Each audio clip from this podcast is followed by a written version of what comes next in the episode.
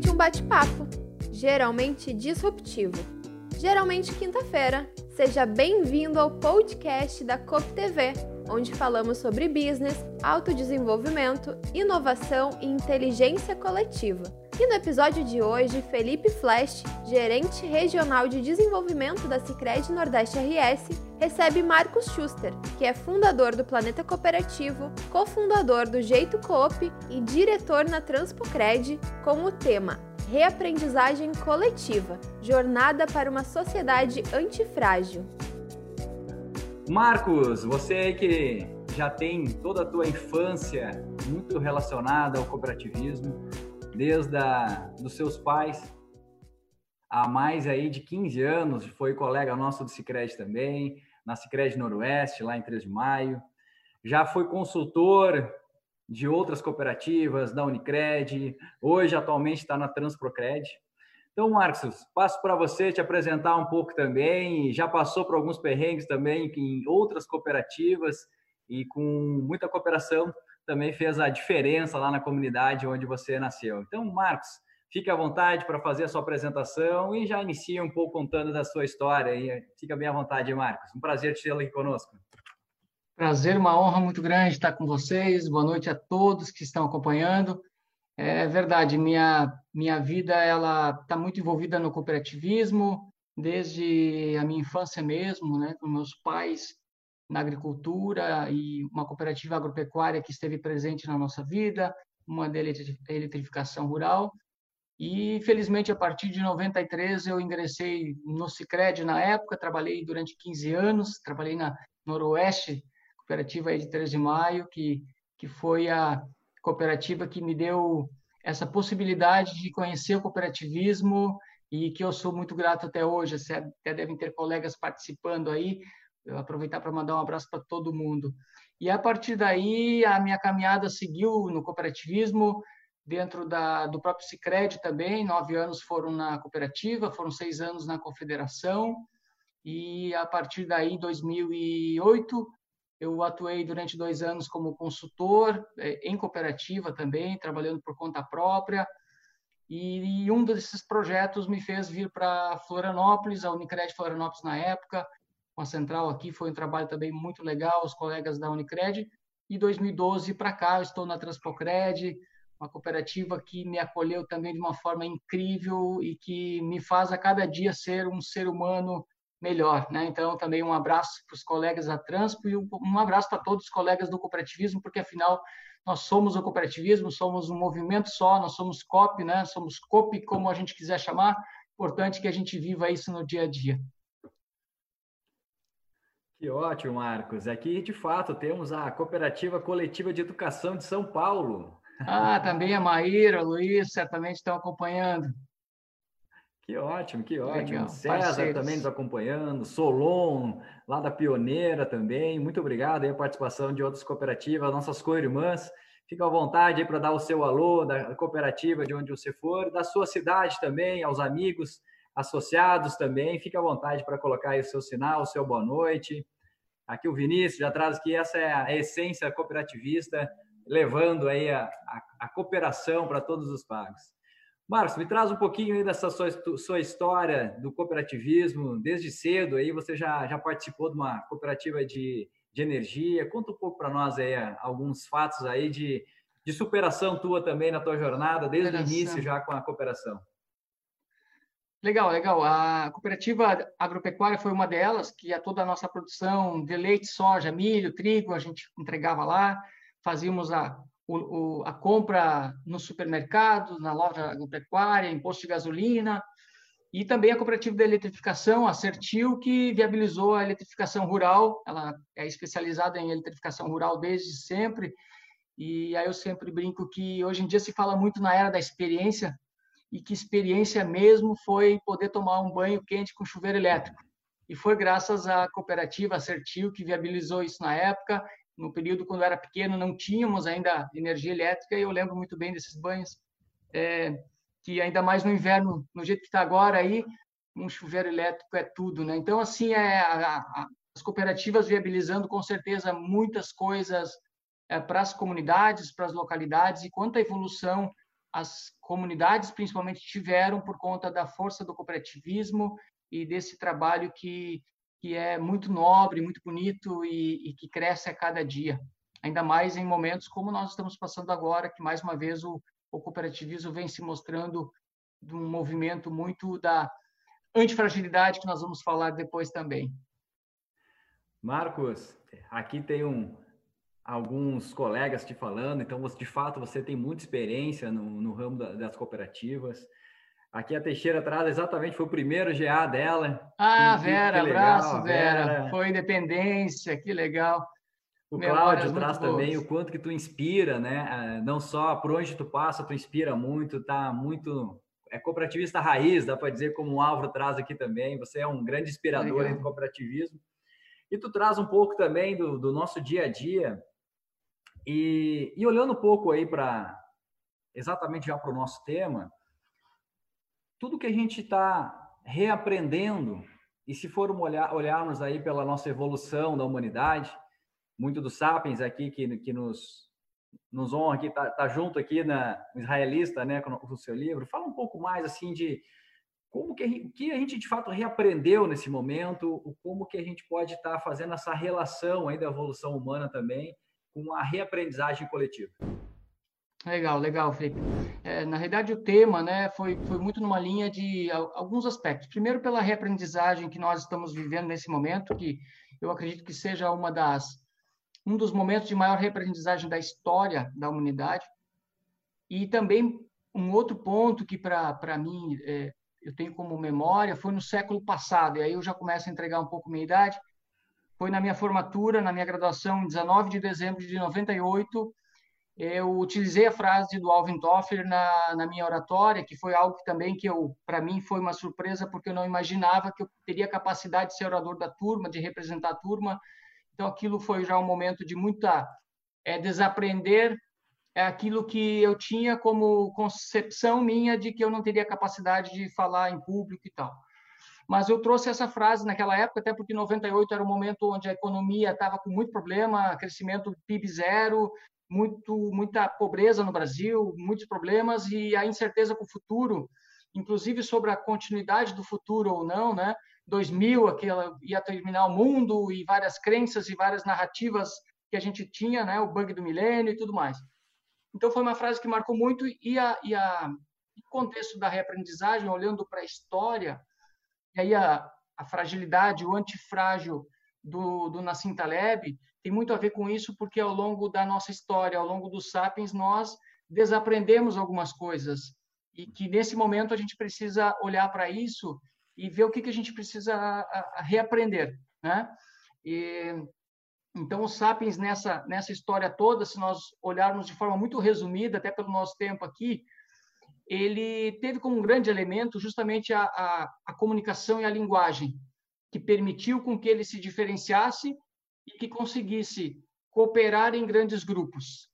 Então, esse elemento da cooperação, a linguagem, a comunicação, a, a contação de histórias, as narrativas, que foram criadas e que foram eh, derivados daí crenças, mitos, religiões, uma série de coisas, permitiu com que o sapiens sobrevivesse, mesmo sendo não sendo mais forte, mas que sobrevivesse em meio a tudo isso e cooperasse muito, é, conseguisse juntar grupos e, e é, pessoas, né, no, né, no caso para essa vencer essas batalhas que, que tinha pela frente.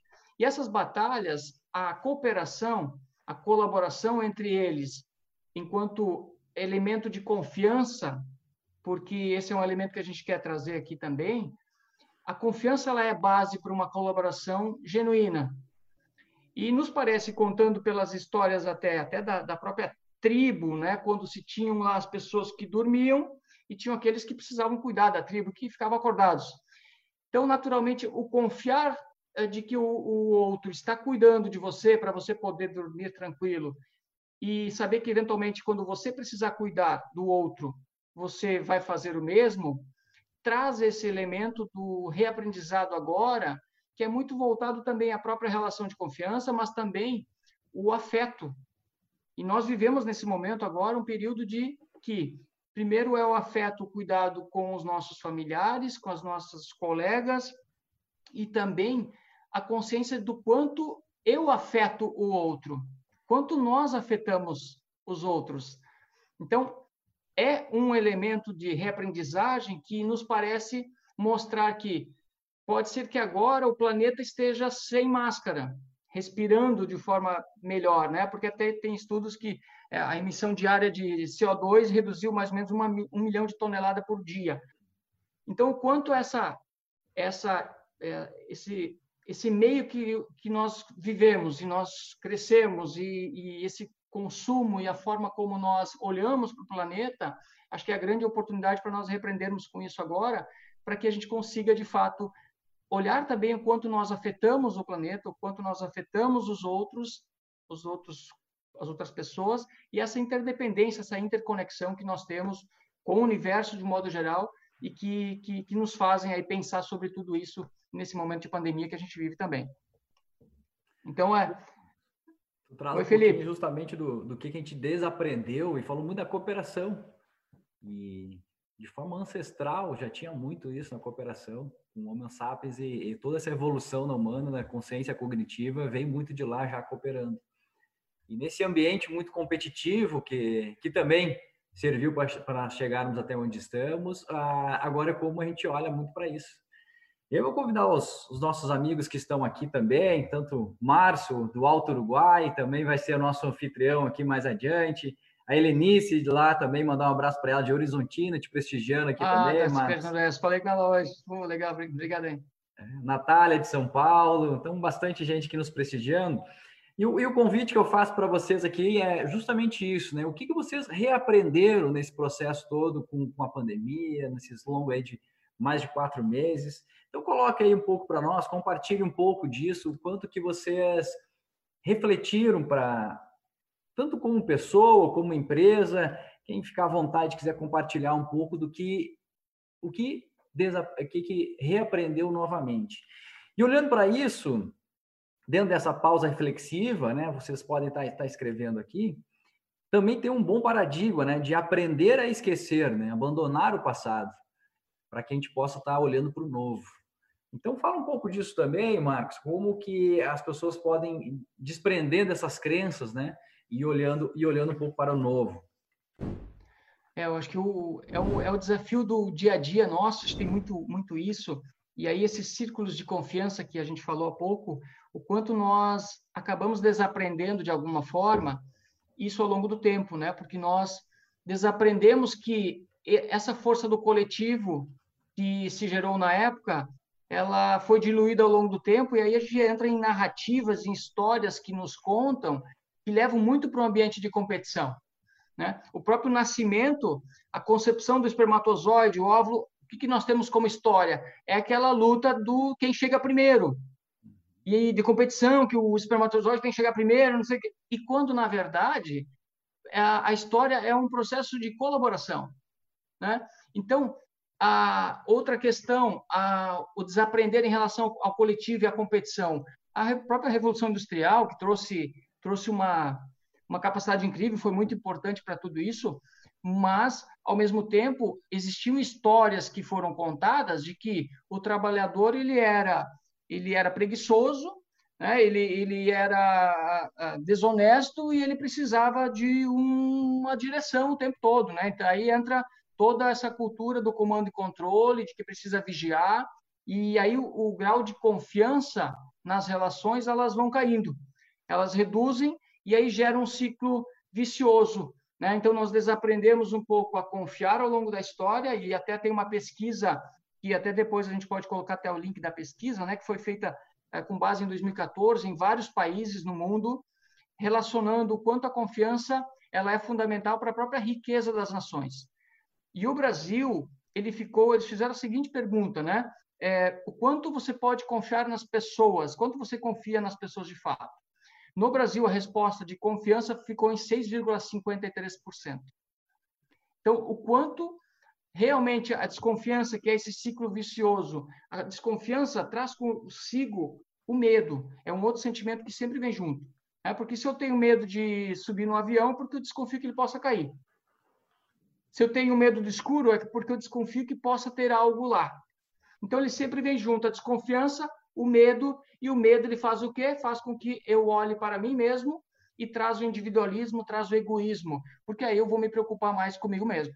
E a gente teve, é, na própria pandemia, exemplos de quanto nós pensamos, em última instância, na gente. Né? Teve o problema do papel higiênico, foi um consumo, né, uma compra, uma loucura de compra. Na época das greve do, na greve dos caminhoneiros também, todo mundo fazendo corrida para os postos de combustível, faltando combustível, porque é, todo mundo buscando, né, o, olhando para a sua individualidade para resolver o seu problema. Então, essa, essas crenças, essas narrativas que afastam, que geram desconfiança, elas precisam ser revisitadas. E a gente precisa aí reaprender aí de novo a confiar mais, porque a confiança ela é a base para uma colaboração genuína.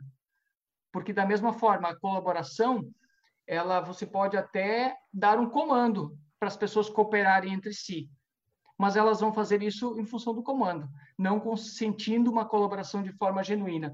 Então, é uma reaprendizagem de sairmos desse ciclo vicioso e irmos para um ciclo virtuoso, onde a confiança ela gere a partir da coragem, do próprio conceito da Brené Brown, né, de que é, a vulnerabilidade mesmo é de acreditar que sim, nós somos suficientes e que a gente pode sim é, errar, e não tem nada de ruim nisso, pelo contrário, é que a gente consiga então gerar esse ciclo e esse ciclo gere a colaboração. Então nós saímos da desconfiança, do medo e do egoísmo e vamos para um ciclo de confiança, de coragem e de colaboração, porque esse é o elemento que vai nos permitir sair, inclusive, dessa dessa pandemia ou de outras crises que vierem e que mostram também que se nós tivéssemos nesse momento uma cooperação, uma confiança maior entre as nações, entre os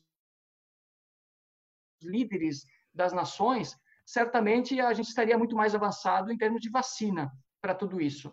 É por quê? Porque continua resquícios de desconfiança, de disputa, de guerra, que o inimigo é um só e as nações, os líderes não perceberam isso, e que de fato a, a, a nação, as pessoas, elas não estão acima é, como elemento central.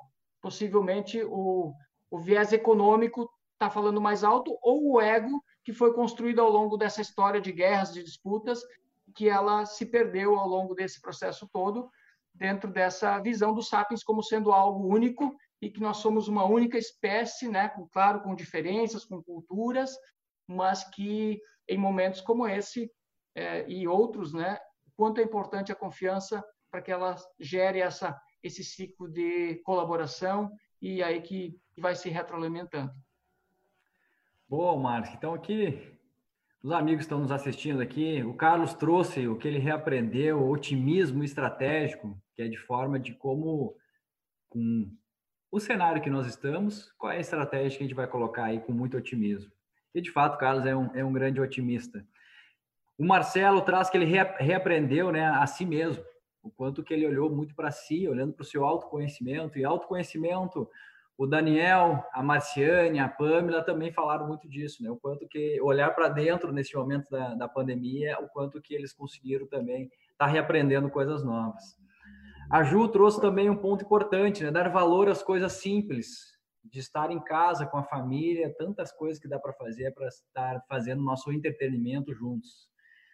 E a Renata e o Maurício traz a questão da gratidão, quanto que a gente pode ser grato por tudo isso, né? Com todo o nosso ambiente, com tudo que a gente vê pelo mundo ou até o nosso lado. Nós temos os amigos, temos a família, temos todos os colegas que estão aqui, o quanto que a gente é muito grato ao nascer aí o, o dia, pelo quanto que a gente pode estar conseguindo contribuir com as pessoas. E dentro aí da, da cooperação é muito disso, né? O nosso jeito de utilizando o nosso trabalho para cooperar e para desenvolver as comunidades. E a Rita traz o ouvir mais, né? Está conseguindo ouvir mais as pessoas com muita empatia. Então, aqui o Eduardo, vejo que está junto conosco. O Eduardo Gleiser, que é, emprestou esse livro aqui do Homo Sapiens, tem uma grande biblioteca dentro da agência. Isso é uma prática interessante aqui também da, da, dos nossos gerentes, proporciona aí as, umas bibliotecas na sua própria agência também.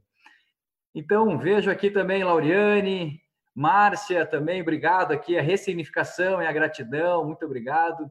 Karina também aqui, uma cooperativa irmã, muito obrigado por estar nos prestigiando. E falaste muito em confiança, Marco. Essa é uma, uma boa reflexão que a gente pode estar fazendo, que é justamente a questão da confiança entre caráter integridade e também competência.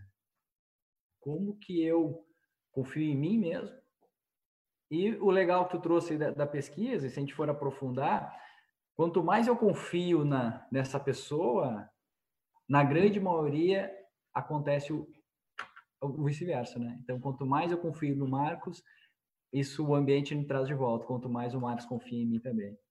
Também é importante a gente olhar assim quanto que a gente está levando para o ambiente a nossa questão justamente da competência e caráter que forma toda a nossa confiança. O quanto que a gente está sendo e levando confiança para quem nos circula.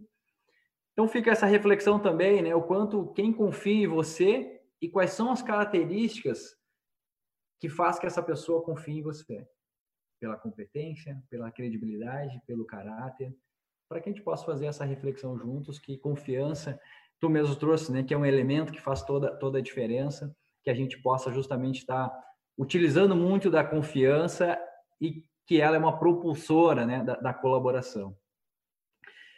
A Mara até já faz uma pergunta para ti aqui, Mari, Marcos, e traz a respeito do antifrágil. Né? Ela pergunta aqui, né, é, quais as barreiras para viver, vivermos a antifragilidade?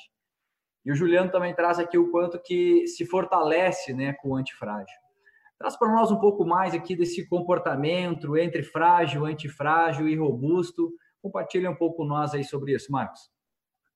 Beleza, vamos vamos compartilhar. Lembrando assim, né, você falando da confiança, eu lembrei de uma pesquisa que saiu dias atrás até no Valor Econômico, com alguns CEOs de empresas e quanto mudou a relação de confiança meio que na marra, né, em função do home office é, é, da, dos CEOs em relação às pessoas e o quanto melhorou o nível de produtividade, de autonomia, de bem-estar as pessoas estando distantes e, e, e isso sendo um aprendizado incrível, certamente, para nós, líderes, para todos os gestores, a respeito disso.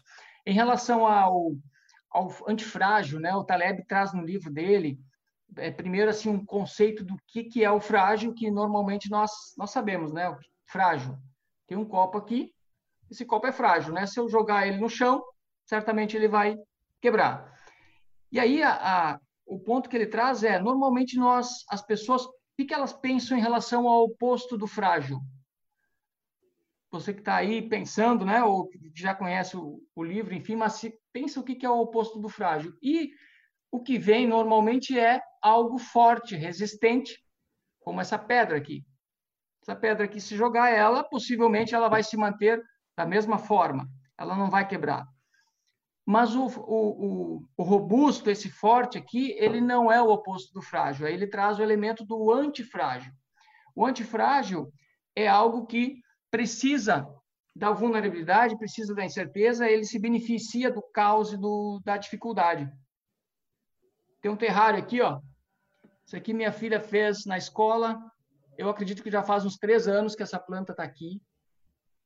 A natureza é um exemplo de antifragilidade. Os organismos vivos, nós como seres humanos, somos exemplo de antifragilidade. Nós temos na nossa, e ele faz aí uma relação entre a diferença do mecânico e do orgânico. O mecânico é algo que, com o uso do tempo, de uma, uma cadeira, por exemplo, uma máquina de lavar, você usa ela, ela vai se desgastar e vai envelhecer. O orgânico, que somos nós, nós envelhecemos se nós não utilizarmos, nós não usarmos, nós não fizermos, por exemplo, uma atividade física. Então, nós precisamos de estressores. E é o que ele fala: os estressores, que são essas incertezas, essas coisas que surgem do nada, que a gente não está preparado, nos permitem, enquanto pessoas, começar a ter uma mentalidade antifrágil, comportamentos antifrágeis. Então, essa relação do, do orgânico e do mecânico é um dos elementos. Então, essa antifragilidade que ele busca, ele, ele cita outros outros exemplos assim, né, de que o, a, as máquinas, o mecânico é você usa e perde. E o, e orgânico ou você usa ou você perde. Então você precisa usar para não perder, para não envelhecer E acho que esse, esse viés, trazendo para um contexto de vida e organizacional, ele traz o, o, uma outra diferença que é o quê? O antifrágil, e aí nós temos uma cultura que ele até cita, nós enquanto crianças, nós o, a própria criação normalmente ela busca o, o não errar, o tornar algo previsível, porque se acontecer algo é, diferente do que estava previsto, isso gera um desconforto.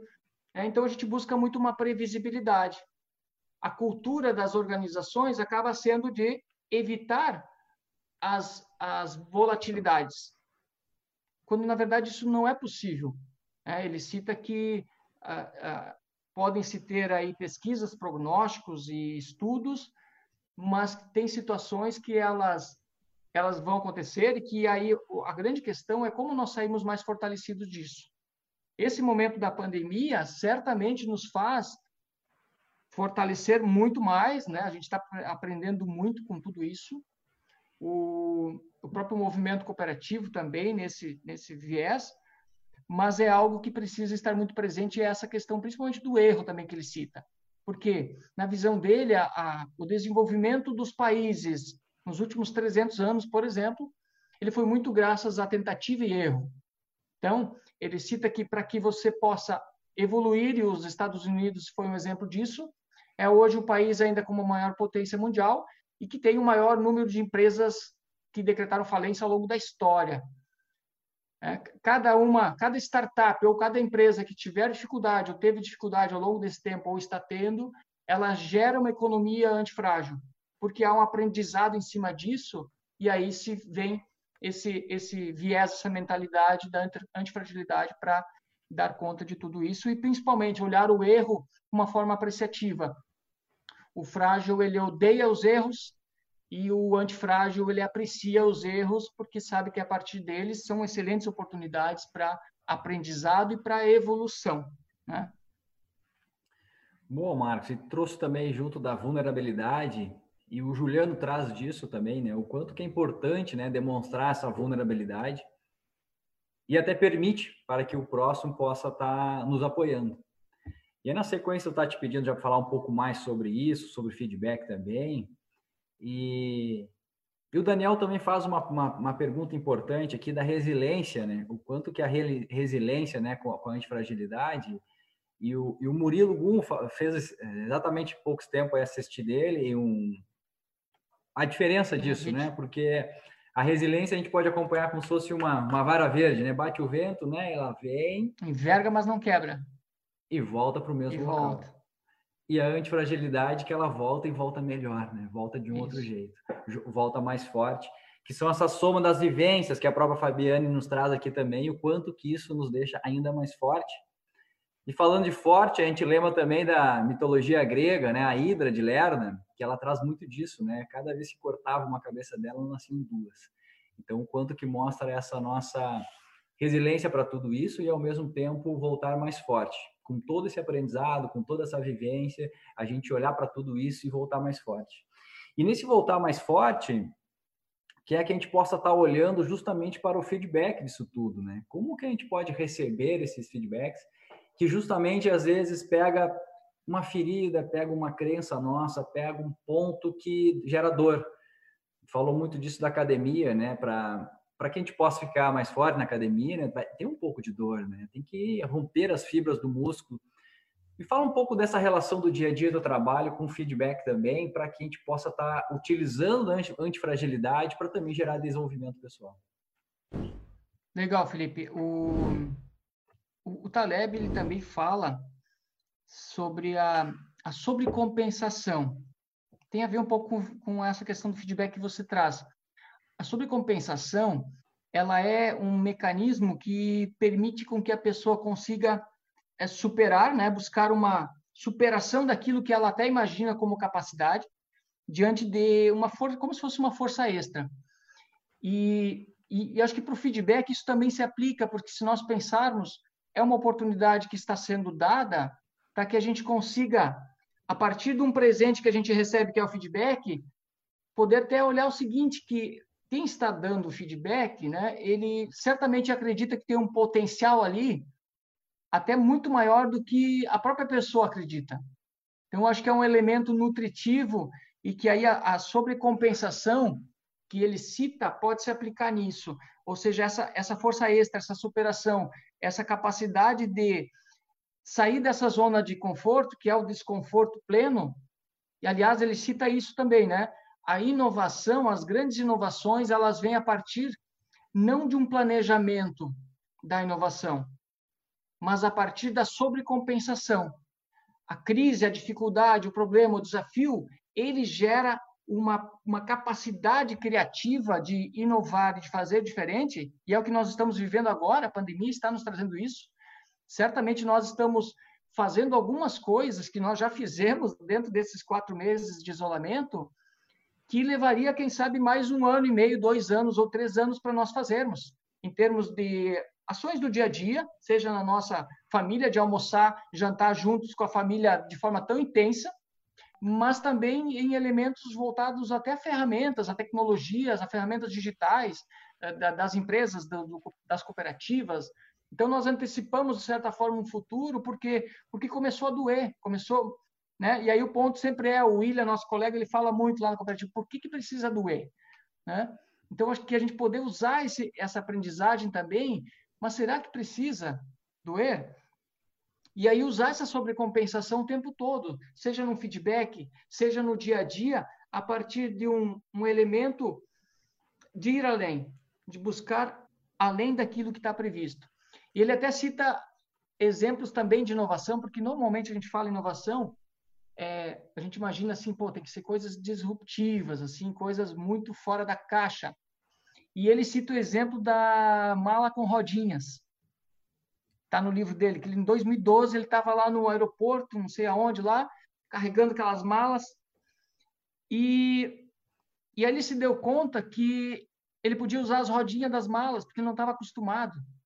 E ele falou assim, pô, há seis mil anos atrás, mais ou menos, foram criadas as rodas. E olha a nossa capacidade de imaginar que levou tanto tempo para a gente se dar conta de que não precisavam carregadores como tinham né, nas rodoviárias e, e aeroportos para levar a bagagem. Era só botar uma rodinha na mala. Então, também, o, a questão do simples, que é outra coisa que ele traz, a simplicidade. O simples, o mais é me, o, o, o menos é mais, no caso. Então, como também tem coisas que são básicas, que a gente precisa e pode olhar, e que elas podem gerar uma oportunidade de melhoria, de um bem-estar, de uma série de coisas incrível. Né? Mas a gente precisa estar presente nisso e pensando na antifragilidade. É sair desse status e poder ir um pouco além disso tudo, para que o bem coletivo, as pessoas possam usufruir de algumas coisas que elas estão na nossa mão, né? É nossa autorresponsabilidade colocar isso também à prova para conseguir aí promover essas essas inovações que são coisas muitas vezes pequenas, simples. A gente pode estar fazendo uma, uma analogia e olhar para um pouco da antiguidade, isso já teve muito, né? E, e foi perguntado para Michelangelo, quando ele fez da Davi uma escultura, exatamente para ele, uma escultura de mais de 4 metros de corpo, uma perfeição lá em Florença, na Itália, e perguntou para ele, bom, mas dentro desse mármore robusto, né, como que como que tu fez tão belo o, o Davi? E justamente ele trouxe que ele tirou dessa pedra o que não era de Davi e ficou as fortalezas dele, ficou as, as, as potencialidades dele.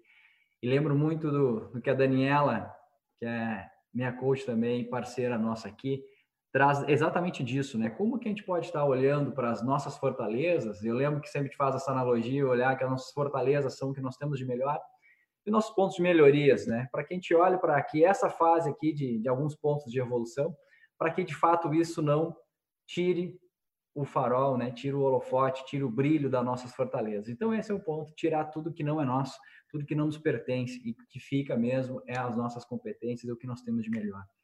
Então, Marcos, estamos chegando aqui, já passamos um pouco da metade do nosso encontro. E, E a Bruna Schmidt, que é minha colega aqui no Scred, ela traz uma, uma frase que eu achei muito legal. Ela estava compartilhando aqui conosco que um pós-live, que a gente debate algumas reuniões, alguns encontros aqui de, de como que foi, e ela traz a seguinte frase. Quinta-feira, aqui em casa, é dia de reunir a família e adquirir muito conhecimento. Então, quem está em casa, que está nos acompanhando, levanta a mãozinha, a banda, dá um joinha. Quem está com a família, quem está curtindo a nossa COP TV, então dá um joinha para nós aqui, um coraçãozinho, que é muito bom, né? Nós estarmos em família, estarmos em casa e também gerando conhecimento e principalmente você que está em casa também levando conhecimento que vocês enriquecem muito o, o nosso debate, o nosso diálogo. Cada colocação, cada frase. Então levante a mãozinha quem está com a família, o Maurício, o Marcelo, Lauriane, Aline, que estão conosco aí também, com a família, muito bom. Então, muito obrigado aí para quem está nos acompanhando com a família inteira. Um abraço para todos os familiares que estão aí com vocês. A gente consegue ver só o login do principal, a Daniela, a Carolina. Levante a mãozinha, dá um sinalzinho para quem está em casa aí com a família. Muito bom, Bruno. Obrigado aí também pela, pela sua frase, que me marcou muito naquele dia que nós estávamos reunidos aqui na empresa. E fiz questão de compartilhar aqui, porque tem muitas famílias aí junto conosco.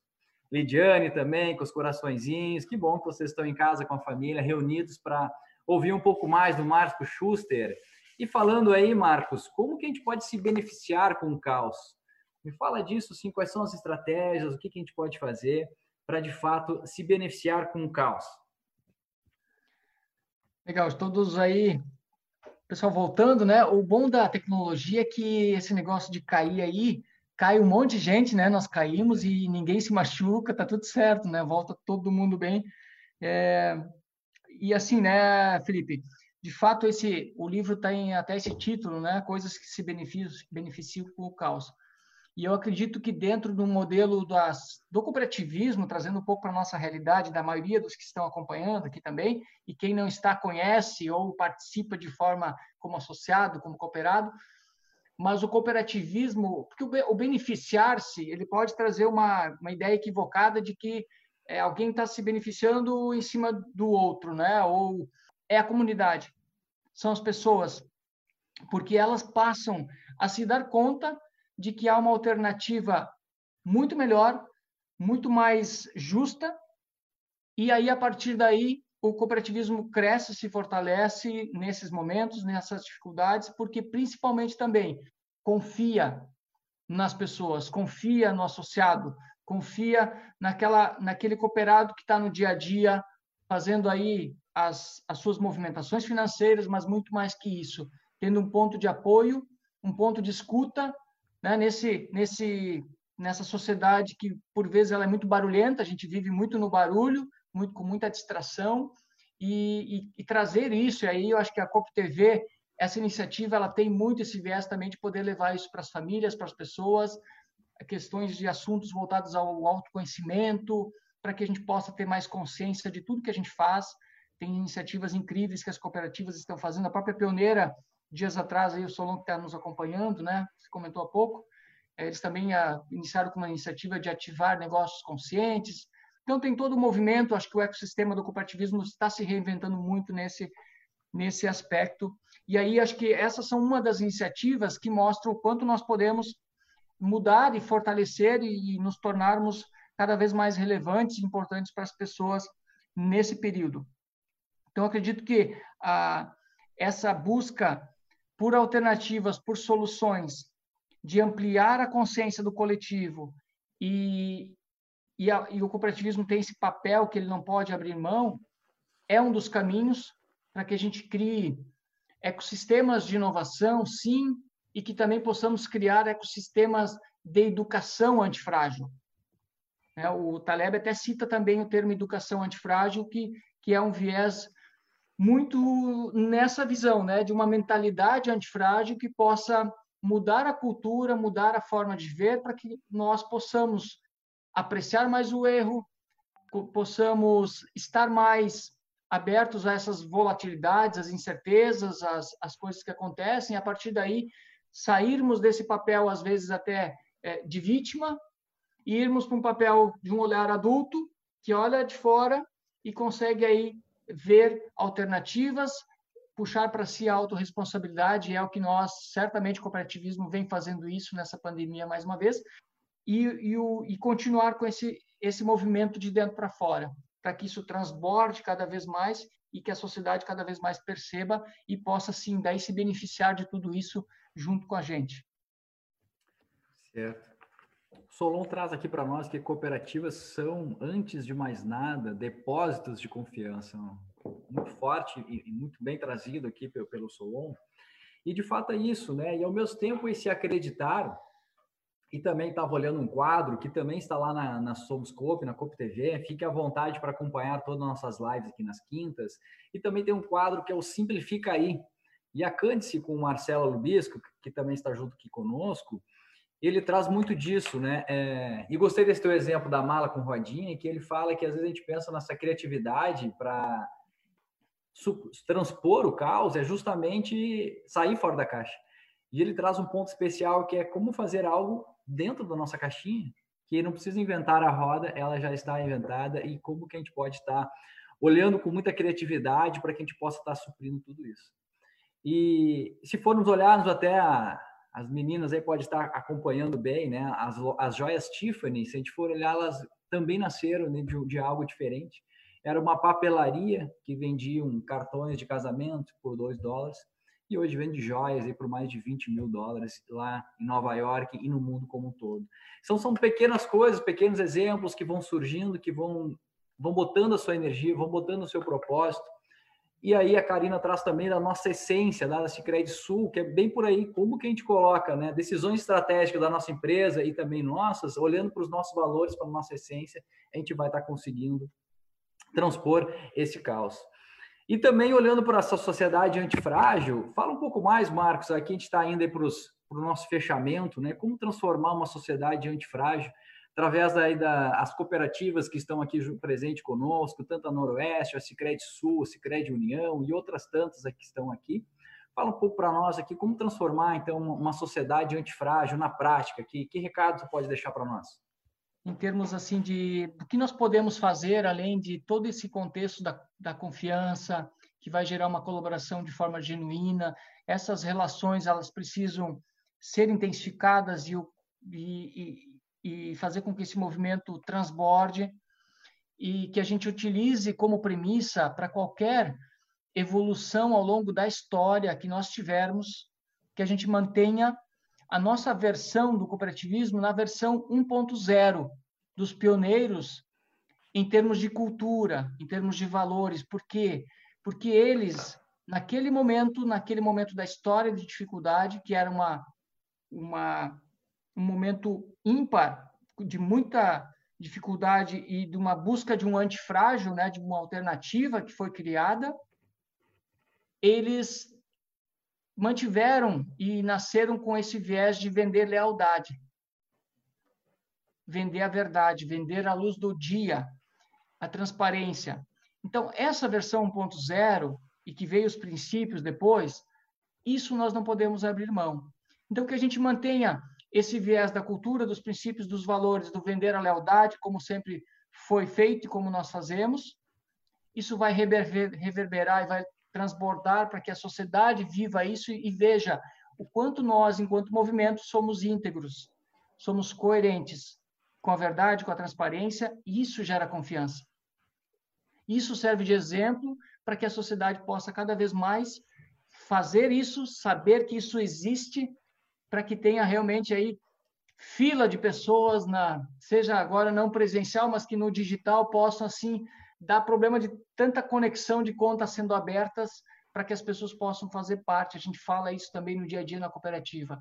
Então gerar esse movimento a partir dessa manutenção da versão 1.0. Podem vir inúmeras versões, três, quatro, cinco que se fala indústria, enfim, que a gente acompanhe sim, mas aquilo que compete e que preserve os nossos valores e nossos princípios. Não simplesmente um modismo, porque alguém está fazendo, nós vamos fazer. É diferente. E as decisões, quando nós temos valores e princípios fortes, em momentos como esse, as decisões são mais fáceis de tomar. E é o que nós estamos tomando no cooperativismo. Manter essa lealdade, essa honestidade, esse compromisso com o nosso associado, com a nossa comunidade, e fazendo com que a gente busque soluções que os tornem antifrágeis e que a gente leve também para cada um a confiança de que sim, nós podemos ser uma sociedade cada vez mais antifrágil na medida que nós nos, nos é, é, permitirmos enxergarmos mais como irmãos, como pessoas, como seres humanos, como, como a gente é e como a gente deve ser, respeitando, ouvindo e gerando relações que possam cada vez mais trazer confiança, colaboração e aí a prosperidade, todo esse ciclo, ele muda, a gente vai para um ciclo de muita abundância, independente do momento que nós estejamos vivendo, e com certeza este é um momento de muito aprendizado, sim, e que nós vamos sair muito antifrágeis, muito fortalecidos de tudo isso. Muito bom, Marcos, e estava aqui acompanhando também, o Charles, a Briana, também nos acompanhando lá dos Estados Unidos, e me lembra muito aí do próprio Walt Disney traz disso, né? E o Scheller também traz uma, uma expressão que remete muito. E lembro também que tu tem o Jeito Corpo, que são missões, né, que você lidera para levar lá para conhecer um pouco esse jeito Disney. E o Scheller traz muito bem disso, são conexões emocionais, algo que chamou muita atenção dele lá. E toda essa conexão é que nos dá propósito, significado para toda a nossa vida. Então, Marcos, é muito bom esse, esse relato que tu traz. Você que tem aí a, a essência do, do, cooperativismo no teu, como teu propósito de tudo isso. Também tem o Planeta Cooperativo, que você tem também um site, e que está no todo o teu, teu DNA, vibra no teu sangue todo esse cooperativismo, quanto que você leva para a cooperação, pela toda a tua jornada, pela toda a tua história. Ok, Marcos, deixa o seu, a sua mensagem final para os nossos colegas que estão aqui te ouvindo. Um abração a todos, muito obrigado a todos vocês e dizer a todos que tudo isso vai passar e que a gente vai sair muito fortalecido e que dizer também que para mim foi uma oportunidade incrível para estar aqui de novo mais uma vez, sendo aprendiz de uma vida mais leve, uma vida que de coisas que eu acredito que eu ainda não sou, mas que eu estou em busca. Um abraço para todos aí, até a próxima. Foi um prazer, Marcos. Muito obrigado. Esse pensar ganha-ganha que a gente possa estar tá levando isso em toda a nossa jornada e deixarmos nosso legado aí de cooperação nas nossas comunidades, nas nossas famílias. Muito obrigado a todos vocês. Nos vemos no nosso próximo, geralmente quinta-feira. Somos Coping. Um abraço, boa noite.